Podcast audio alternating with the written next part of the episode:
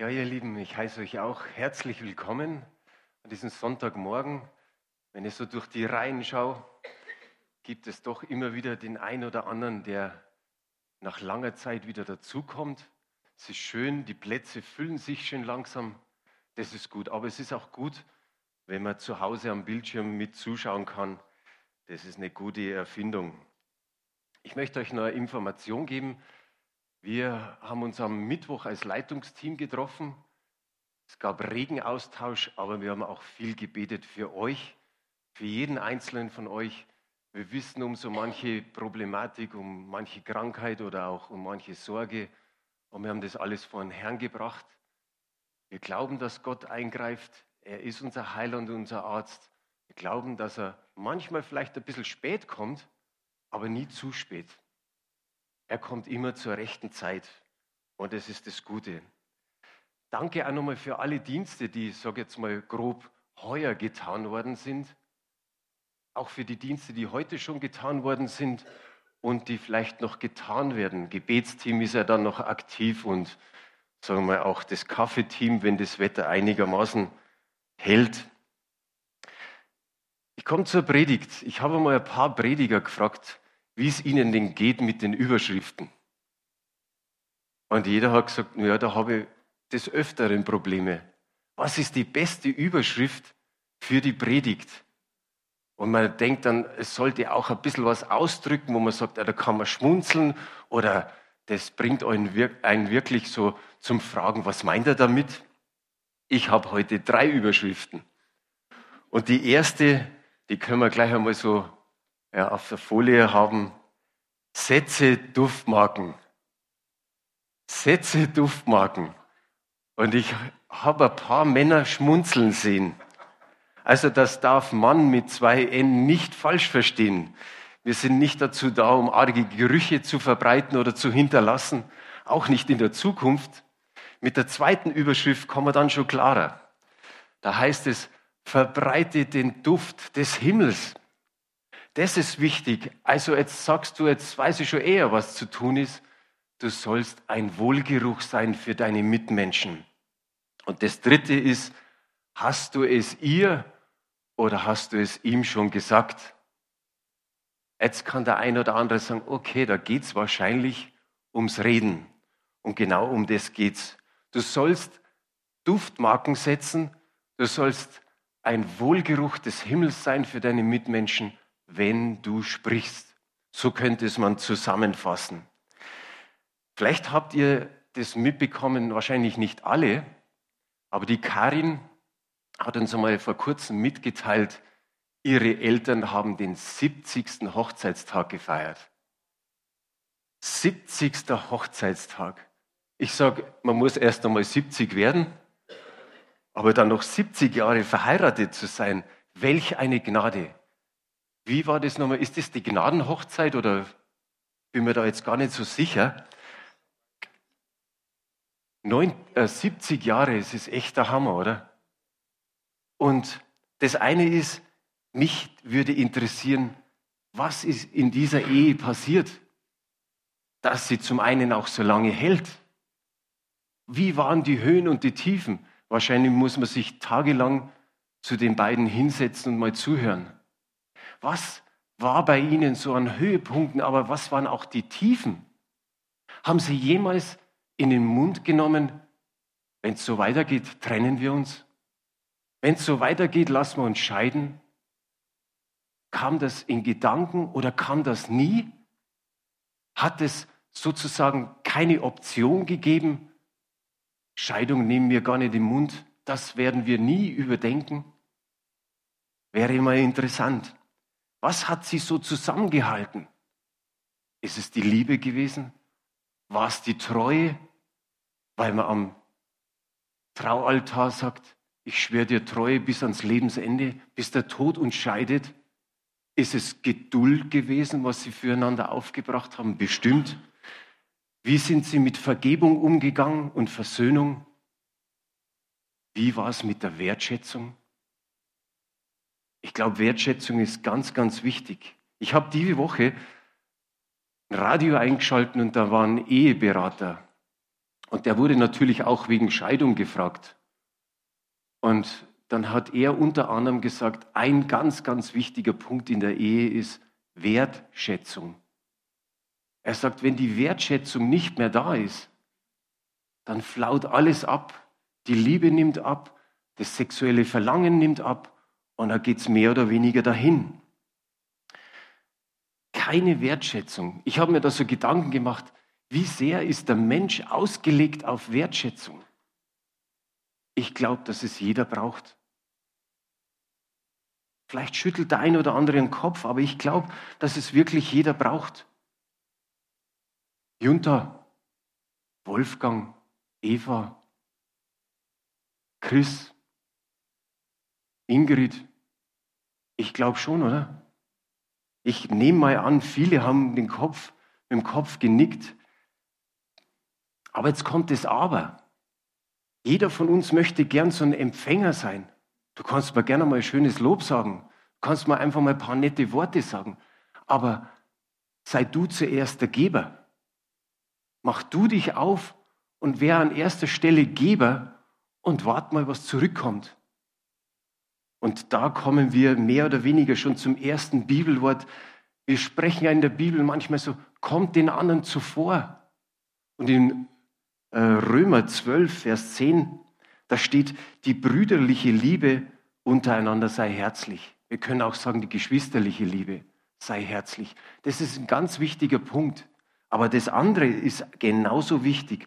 Einer komme dem anderen mit Ehrerbietung zuvor. Als Beispiel jetzt, weil ich gesagt habe vorher, Junta. Ich empfinde immer wieder, wenn Junta und ich telefonieren, dass sie mir Wertschätzung, dass sie mir Ehrerbietung entgegenbringt. Egal, ob wir telefonieren oder uns einfach so treffen. Und ich denke mir immer, okay, sie gibt, sie gibt und ich will wieder zurückgeben. So, sage ich mal, sollten wir unterwegs sein. In der Bergpredigt, die wir alle kennen, steht was Besonderes. Das kenne ich eigentlich immer so. Bei den Rangern habe ich das oft gehört, dieses Wort. Lukas 6, Vers 31. Da heißt es, und wie ihr wollt, dass euch die Leute tun sollen, so tut ihnen auch. Das ist genau das Prinzip, wie ich vorher gesagt habe. Geben und empfangen. Wer macht es so? Die Ruderer. Geben, empfangen. Geben, empfangen. Also falls einer mal rudern tut, denkt da dran. Jesus hat uns einfach in dieser Bergpredigt gesagt, was ist geistliches Leben? Was sind die geistlichen Prinzipien? Wie soll man miteinander umgehen? Wie ist die Liebe zu unseren Mitmenschen? Und dann toppt Jesus das und sagt, liebt eure Feinde. Ich sag, ehrlich gesagt, ich tue mir schwer. Ich weiß nicht, wie es dir geht mit Feinden, aber da tut man sich schwer. Die Feindesliebe ist nicht einfach so da. Aber wir haben jetzt von einem Ehepaar gesprochen, wo es dann vielleicht Richtung Scheidung geht. Auf einmal passiert da so gut wie nichts mehr. Auf einmal lebt man so hin und her nebeneinander. Man kriegt als Ehepaar nicht mehr die Kurve. Und man fragt sich, wo war oder wo ist die Liebe geblieben? Die Treue, das Füreinander, das Miteinander, die Leidenschaft, die Begierde, die, die Romantik. Wo ist es auf einmal geblieben? Und man hat sich nichts mehr zu sagen. Und wenn man sich was zu sagen hat, dann verletzt man sich noch. Da tut man den anderen weh. Und wir lesen es ja auch jetzt in der Corona-Zeit, haben wir gelesen, von häuslicher Gewalt, weil man dann noch auf engen Raum zusammen ist. Jetzt habe ich nur kurz die Ehe angerissen. Aber wie geht es uns mit, mit all den Beziehungsebenen, die wir haben? Ob das zu Hause ist, in der Arbeit, mit Freunden, in der Gemeinde. Wie ist es da? Da kann es ja auch mal eskalieren, oder? Da redet einer ein scharfes Wort und der andere haut gleich drauf. Wie schnell sind böse und schlechte Worte draußen? Und dann kannst du das nicht mehr einfangen. Die sind einfach da. Die sind ausgesprochen und hallen wahrscheinlich noch eine längere Zeit nach. Wie schnell sticht der eine den anderen förmlich mit einem schlechten Reden aus, nieder. Dann haben wir den Salat. Und manchmal sagt man einfach, ich habe fertig. So wie der Trapattoni damals. Der Jakobus sagt in seinem Brief, sei langsam zum Reden. Beherzigen wir das? Ich habe in letzter Zeit einfach mal bei mir aufgepasst und natürlich bei den anderen auch. Wie schnell fällt man sich ins Wort? Man lässt den anderen gar nicht ausreden, weil gleich noch eins drauf und nochmal eins drauf. Und man merkt, hey, jetzt wird es zum Wortgefecht. Eine innerliche, eine gedankliche, sage mal, Sekunde zu überlegen, einfach mal so eine Stoppuhr zu haben, so eine Verweilzeit und dann zu reden, da kann es manchmal ganz anders auslaufen. Wir haben hier hingeschrieben, Verwechslung. Manchmal sind wir langsam zum Hören. Und ich verbinde das fast damit mit, wir hören gar nicht richtig zu. Aber wir sollten langsam zum Reden sein. In den Sprüchen steht, dass eine linde Zunge, das ist natürlich wieder so, glaube ich, ein bisschen so Lutherdeutsch, so ein alter Ausdruck, aber in anderen steht weiche Zunge, zarte Zunge, dass eine linde Zunge Zorn stillt. Wie wunderbar ist es, wenn man so antwortet, dass, man nicht, dass der andere nicht zornig ist. Eins habe ich gelesen, eine linde Zunge zerbricht Knochen. Boah, versteht man im ersten Moment gar nicht so, aber man, der Sinn ist einfach so, da ist vielleicht so ein, so ein harter Typ, so ein harter Brocken, der austeilt. Und was hilft's, wenn du noch eins draufsetzt und dann gibt es ein Wortgefecht? Es ist besser, eine linde Antwort zu haben. Ich habe euch nach dem Gottesdienst, kann sich das der ein oder andere abholen. Das ist einfach so eine Zusammenfassung auf dem DIN A4-Blatt von den Sprüchen. Und da geht es einfach ums Reden, um das Falsche und ums richtige Reden. Also wer es haben will, kann sich's holen. Wer zuschaut von zu Hause, der soll mir anrufen oder schreiben, dann kriegt es auch. Ich wünsche mir, dass wenn wir in solchen spannungsgeladenen Situationen sind, dass wir entschärfend entgegenwirken können. Dass wir uns da nicht beteiligen, dass wir sagen, jetzt wird es immer heißer, jetzt wird es immer schwieriger. Das ist eins der Punkte von heute, wo ich euch motivieren möchte. Das zweite ist, beginnt mit der Bibelstelle Epheser 4, Vers 29. Da habe ich die Elberfelder Übersetzung und die Hoffnung für alle Übersetzungen. Gehen wir zuerst zur Elberfelder. Da heißt es, kein faules Wort komme aus eurem Mund, sondern nur eins, das gut ist zur notwendigen Erbauung, damit es den Hörenden Gnade gebe. Wie gut tut dieses Wort? Wenn ich faul lese oder faul höre, dann denke ich meistens an ein faules Gemüse oder faules Obst. Stellt euch einen faulen Apfel vor. Ich glaube, es ist für jeden schon unangenehm, wenn man den so nimmt und man tut ihn in den Abfall, in die Biotonne. Freue mich immer, wenn es so passiert, dass der Apfel nur einen Stängel hat, dass das besser geht. Aber uns ekelt davor, gibt vielleicht auch keine guten Gerüche. Man braucht bloß einmal die Biotonne am Tag davor auch nochmal aufmachen, bevor sie geleert wird. Brr, kommt ein Schwarm Fliegen raus. Alles ist so faulig drin. Ist nicht angenehm, aber ich finde es gut, dass Paulus sowas nutzt, dass er sagt, ein faules Geschwätz, wir wollen es nicht anfassen, geschweige denn essen, aber es sollte auch nicht aus unserem Mund herauskommen, was faul ist.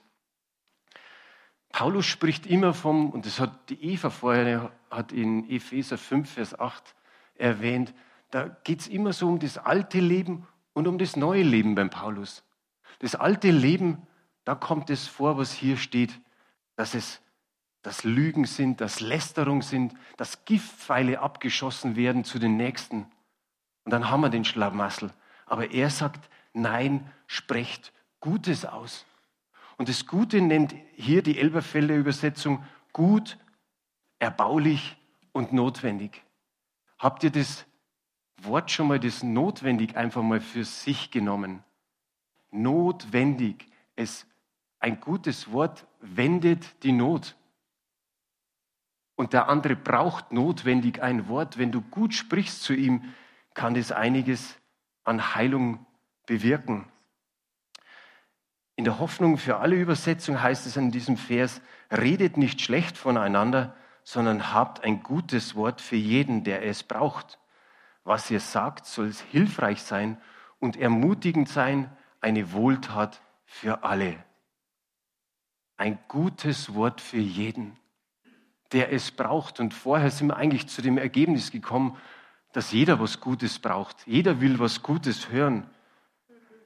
Also es brauchen viele. Und hier steht, hier sind andere Begriffe, hilfreich, ermutigend und dass es eine Wohltat für sie ist. Und darum habe ich vorher gesagt, sei ein Wohlklang, sei ein Wohlgeruch.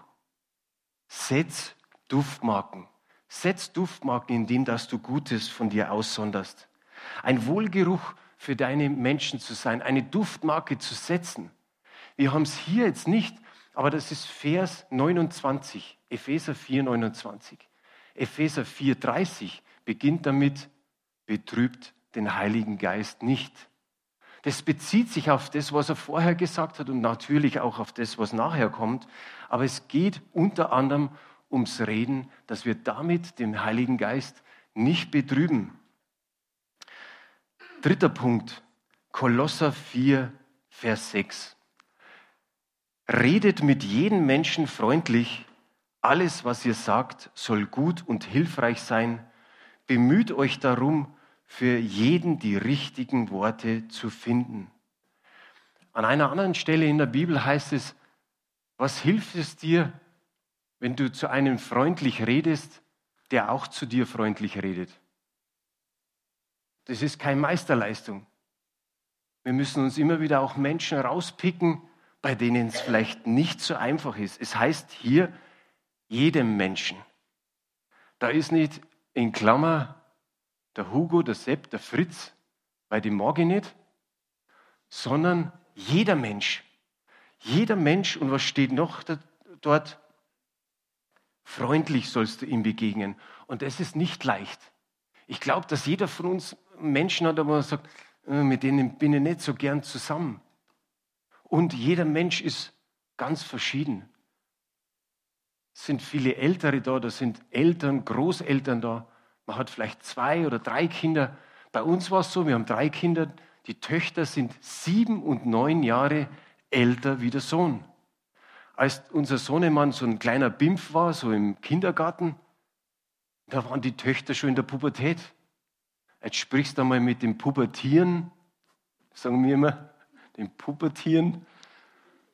Und dann kurz drauf kommt der Kleine. Dann musst du wieder total umstellen. Und genauso ist es mit jedem anderen Menschen. Ich sage, bei mir Menschen sind seltsam, schließe ich mich mit ein. Besonders oder interessant oder wie es das auch immer nehmen, nehmen magst. Aber es ist nicht so einfach. Darum heißt es hier, bemüht euch. Und die Gemeinde ist ein gutes Übungsfeld, oder? Da kannst eigentlich nichts falsch machen. Wenn ich ein gutes, ein heilsames Wort ausspreche, was soll da verkehrt gehen? Was soll da schief gehen? Schau mal Menschen, wenn du ihnen was Gutes sagst, die sind wie so ein Schwamm, der auf einmal anfängt so aufzusaugen. Wie gut ist es? Da steht ja eben dort gute Worte. Das sind Worte wie Honig, wie Honigseim, so sagt es die Sprüche. Oder an einer Stelle steht goldene Äpfel in silbernen Schalen. Ein Spruch, der ist jetzt nicht von der Bibel, wenn jemand nicht zu schätzen weiß, dass du da bist, dann lass ihn mal spüren, wie es ist, wenn du weg bist. Ich sage es nochmal, wenn jemand nicht zu schätzen weiß, dass du da bist, dann lass es ihm mal spüren, wie es ist, wenn du weg bist. Finde ich nicht schlecht. Aber was ist, wenn die Person ganz weg ist? Ich sage mal nicht auf Reisen, sondern gestorben. Was ist dann? Ich glaube, dass jeder von uns schon mal auf einer Beerdigung war. Vielleicht sogar zehnmal, zwanzigmal. Du sagst, so oft kann ich gar nicht zählen oder so, so weit kann ich gar nicht zählen, so oft war ich auf einer Beerdigung. Da ist dann der Grabredner, der Pastor, der Pfarrer, vielleicht auch welche aus der Familie. Und die sagen vielleicht auch Lobeshymnen über den Verstorbenen oder über die Verstorbene. Und ich finde es gut. Da ist nichts dagegen zu sagen. Es, es soll auch so sein. Aber ich frage mich meistens, hat zu Lebzeiten der Verstorbene das auch hören dürfen, wie wertgeschätzt er wird auf der Beerdigung, wie viel ist Dankbarkeit, ist Wertschätzung ihm wirklich entgegengebracht worden? Hat er es gehört zu Lebzeiten? Oder war er heute am Schluss, Mai war der gut und er hört es nicht mehr? Ein anderer Spruch, Dankbarkeit und Wertschätzung sind der Schlüssel für jede Tür und das Fundament für ein glückliches und erfülltes Leben. Dankbarkeit und Wertschätzung sind der Schlüssel für jede Tür und das Fundament für ein glückliches und erfülltes Leben. Ich habe vor ein paar Jahren zu meinen Eltern einfach mal so während dem Kaffee trinken gesagt, lieber Papa, liebe Mama, ich bin so dankbar, dass ihr mich auf die Welt gebracht habt. Hängt vielleicht ein bisschen damit zusammen, ich bin zuerst, sage ich mal, passiert und danach haben meine Eltern geheiratet, wie ich auf die Welt gekommen bin. Aber einfach, ich habe ihnen Dank ausgesprochen, Wertschätzung. Meine Eltern, die sind, also zeigen nicht viele Gefühle, sage ich jetzt mal so, die sind da gesessen, haben so geschaut, haben überlegt, sollen wir was antworten, sollen wir nicht, müssen wir was sagen? Ein bisschen ein verlegenes Lächeln. Ich habe auch noch gesagt, ich bin auch meinen äh, Schwiegereltern dankbar, dass sie meine Frau auf die Welt gebracht haben, dass wir zusammengekommen sind. Und ja, es, es, es kam nicht so viel von ihnen, aber das war eben der Schlüssel zu ihrer Herzenstür. Ich wusste, dass es sie auferbaut. Ich wusste, dass es ihnen gut tut, dass sie das von ihrem Sohn hören, dass sie wissen, wie wertvoll sie für mich sind. Und da kann man sich auch wieder eine Frage stellen. Wissen alle Menschen, dass sie wertvoll sind? Wissen alle Menschen auf der Welt, in deinem Umfeld, dass sie wertvoll sind? Wir haben diese Karte, Visitenkarten und Postkarte, dieses Du bist geliebt. Und darunter steht Jesus. Oft schon verteilt und wir sind immer noch dabei, dass wir es verteilen. Mensch, welche Reaktionen haben wir gehört? Das habe ich noch nie gelesen sagt da jemand. Oder das habe ich noch nie gehört, dass jemand zu mir sagt, ich, du bist geliebt. Manche haben Tränen in den Augen gehabt. Und ich hoffe, dass es vielen noch so geht, dass sie erfahren, dass sie geliebt sind von Gott. Die nächste Bibelstelle beweist es. Der Herr sagt im Psalm 139, Vers 14, ich danke dir dafür, dass ich wunderbar gemacht bin. Wunderbar sind deine Werke, das erkennt meine Seele. Es geht doch runter wie Öl, oder? Du bist ausgezeichnet gemacht. Du bist erstaunlich gut gemacht. Nicht, weil du was leistest, weil du gut ausschaust. Du bist einfach von Gott gut gemacht. Das hat nichts mit deiner Größe zu tun. Man sagt immer, so ein gestandenes Mannsbild ist 1,80 Meter bis 1,90 Meter. Komme ich nicht ganz hin. Hat 90 Kilo, ist ein richtige, richtiges Paket. Bei den Frauen sind die Maße wieder anders. Da schaut man dann auch aufs Gewicht, aber das sollte weniger sein. Und dann schauen wir auf die Haare, ob da ein Rechtsscheitel oder Linksscheitel oder kein Scheitel mehr ist, ist eigentlich gar nicht so wichtig. Du bist wunderbar gemacht von Gott, so wie du bist. Und wir wissen es als Christen, Gott möchte aber auch, dass wir noch ein Stück wachsen, dass wir noch ein Stück besser werden. Und da können wir mit dazu beitragen. Und wenn da steht, das erkennt meine Seele, das hat der David gesagt, erkennt es deine Seele auch? Erkennt deine Seele auch, dass du wunderbar gemacht bist? Ja, ein paar sagen wenigstens ja. Ihr seid alle wunderbar gemacht. Und wenn ihr das erkannt habt, dann habt ihr einen Auftrag, das weiterzugeben. Einfach zu dem Nächsten, einfach da, wo du bist in einem Lied, in einem alten christlichen Lied singen, ruf es in, alle, ruf es in jedes Haus und in alle Welt hinaus. Sag es jedem Menschen, den du begegnest, hey, du bist gut, du bist wunderbar, du bist ausgezeichnet. Der wird vielleicht im ersten Moment sagen, hä, was, was will er damit? Aber nimm die Karte mit und sag, schau, da steht es auch noch drauf, dass du geliebt bist und von Gott gewollt bist. Drum habe ich meine Überschriften ein bisschen verteilt und habe gesagt, hast du es ihr schon gesagt? Hast du es ihm schon gesagt, dass er wunderbar gemacht ist? Fang bei der Gemeinde an, Geh zur Familie, geh zu deinem Nächsten, zu den Freunden, Arbeitskollegen und so weiter. Üb es ein, vielleicht schon heute beim Kaffee trinken. Geh zu einer Person hin und sag einfach mal einen netten Satz oder zwei. Und wenn es noch nicht so flutscht, wenn es nur so ein bisschen holprig wird, dann sagst einfach, der Franz hat halt gesagt, wir sollen sagen. Dann weiß der andere schon, was los ist. Aber es ist das Üben. Geh in alle Welt, tu es täglich. Sag es der Frau an der Kasse. Das habe ich schon mal erzählt. Meine Frau geht gerne im Supermarkt einfach so an die Kasse und schaut sich die Leute an der Kasse ganz genau an. Und da war es eben einmal so, da entdeckt sie, ui, die war beim Friseur. Und dann sagt sie zu der an der Kasse, Sie, waren Sie beim Friseur? Das schaut super aus, Sie schauen toll aus. Auf einmal ist die gewachsen hinter der Kasse. Es hat ihr gut getan. Wie, wie leicht ist es? Geh zum Bäcker und, und sag einfach zu denen, die dich bedienen, ich freue mich, ich komme ja schon seit Jahren her, ihr seid immer so freundlich, ihr bedient so gut, das tut richtig gut. Weißt du was, die, die tänzeln hinter der Theke für die Nächsten zumindest.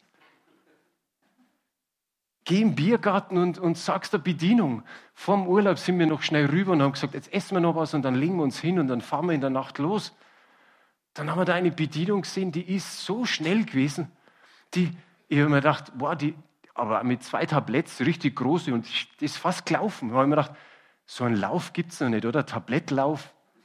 Aber die würde vorne landen, ganz weit vorne. Und wir haben sie auch gesagt, ob sie schon länger Bedienung ist und so weiter. Und sie hat echt das Zeugs auch so schnell gebracht.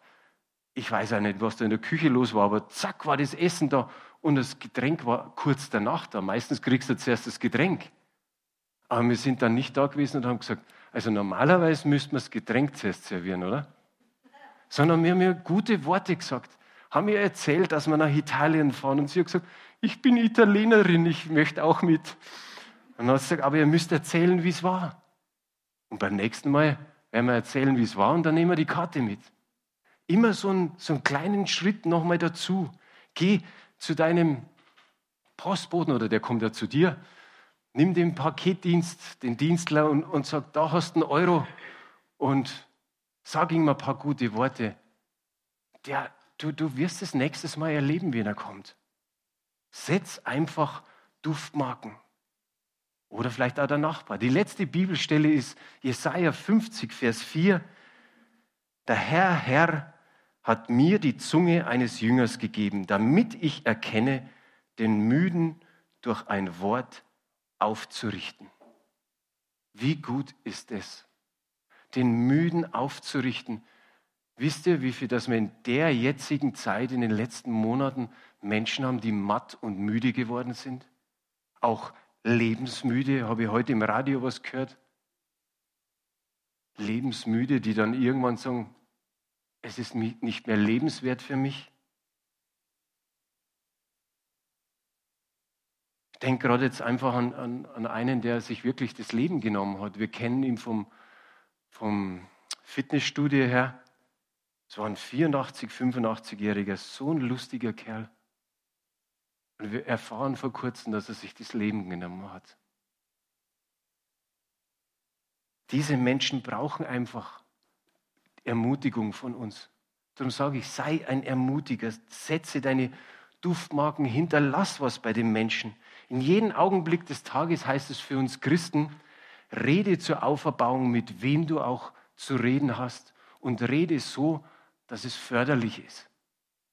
Leider habe ich gelesen, dass man innerhalb von drei Tagen 95 Prozent des Gesagten vergisst. Hoffentlich kennt ihr euch ein bisschen was behalten. Hoffentlich könnt ihr ein bisschen bei dem Thema bleiben und gut damit umgehen, gleich umsetzen, wie ich vorher gesagt habe, vielleicht beim Kaffee trinken. Schau einfach mal auf dein Umfeld und das Umfeld wird es auch dir danken, weil sie sagen, wenn sie kommen, es ist irgendwie anders. Die merken das, die Leute. Setz dich zu Hause hin, sag, Heiliger Geist, gib mir Worte, gib mir Sätze, was ich zu meinen Mitmenschen sagen kann, wie ich sie auferbauen kann, wie ich ihr Herz erreichen und berühren kann. Komm nächsten Sonntag und pick da einen raus und sage, jetzt gehe einfach auf den hin und dem sage jetzt was Besonderes. Natürlich könnten wir jetzt sagen, ja, das ist was Aufgesetztes. Aber nein, wenn ich mir das daheim vom Heiligen Geist zeigen lasse, wie wunderbar wird das sein. Jetzt habe ich vorher nicht gefragt, Eli, ist es möglich, dass wir noch ein Lied spielen? Gut, na bereitet euch mal vor. Ich habe noch ein paar Worte zu sagen. Achtet nicht so sehr, wie sie sich wieder formieren, sondern nochmal auf das. Vielleicht ist heute jemand da, der sagt, ich müsste eigentlich auf jemanden zugehen und sagen, vergib mir. Ich wollte es eigentlich schon immer wieder tun und irgendwie war es nicht da und dann habe ich es vergessen. Und vielleicht gehst auf den anderen zu während des Lobpreises und gehst hin und sagst, es tut mir leid, vergib mir. Ich höre auch ab und zu mal, weil ich mit vielen zusammen bin, ah ja, da hat der mit mir so geredet und jetzt mag ich nicht mehr. Oder jetzt mag ich das nicht mehr machen oder tun. Auch da ist heute die Möglichkeit. Da ist vielleicht der, der diesen komischen Satz gesprochen hat bei dir und der ist bei dir ganz anders angekommen oder eben negativ. Vielleicht hast du den Mut, hinzugehen zu dem und sagen, du, du hast damals was gesagt, das hat mir wehgetan.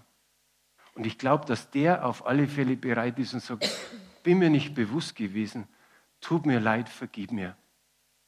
Mehr braucht es oft gar nicht. Aber ich denke, es ist gut, wenn wir das ganze Gesagte sacken lassen. Und vielleicht gibt es solche Aktionen. Und die anderen brauchen nicht sagen, oh, Shahid, der ist jetzt zu dem gegangen. Spielt gar keine Rolle. Es geht einfach darum, um, um die Freiheit, die wir ja haben, einfach zu nutzen, dass wir sagen, okay, manchmal sind wir nicht gut drauf. Manchmal kann es passieren, dass ein blödes Wort rauskommen ist, wie ich gesagt habe. Oh, wenn wir es nicht gleich gemerkt haben, dann ist es blöd angekommen bei dem anderen und hat wehgetan. So, denkt an das einfach. Ich hoffe, es hat ein bisschen was bewirkt bei euch. Wie gesagt, die, die Zettel oder die DIN A4-Blätter könnt ihr gerne eins haben. Und so lass uns nochmal in den Lobpreis gehen. Vielleicht kniest du, vielleicht sitzt du, vielleicht stehst du, wie du es meinst. Lass einfach den Heiligen Geist wirken. Wir haben ein wunderbares Team, das uns da begleitet. Der Herr segne euch. Amen.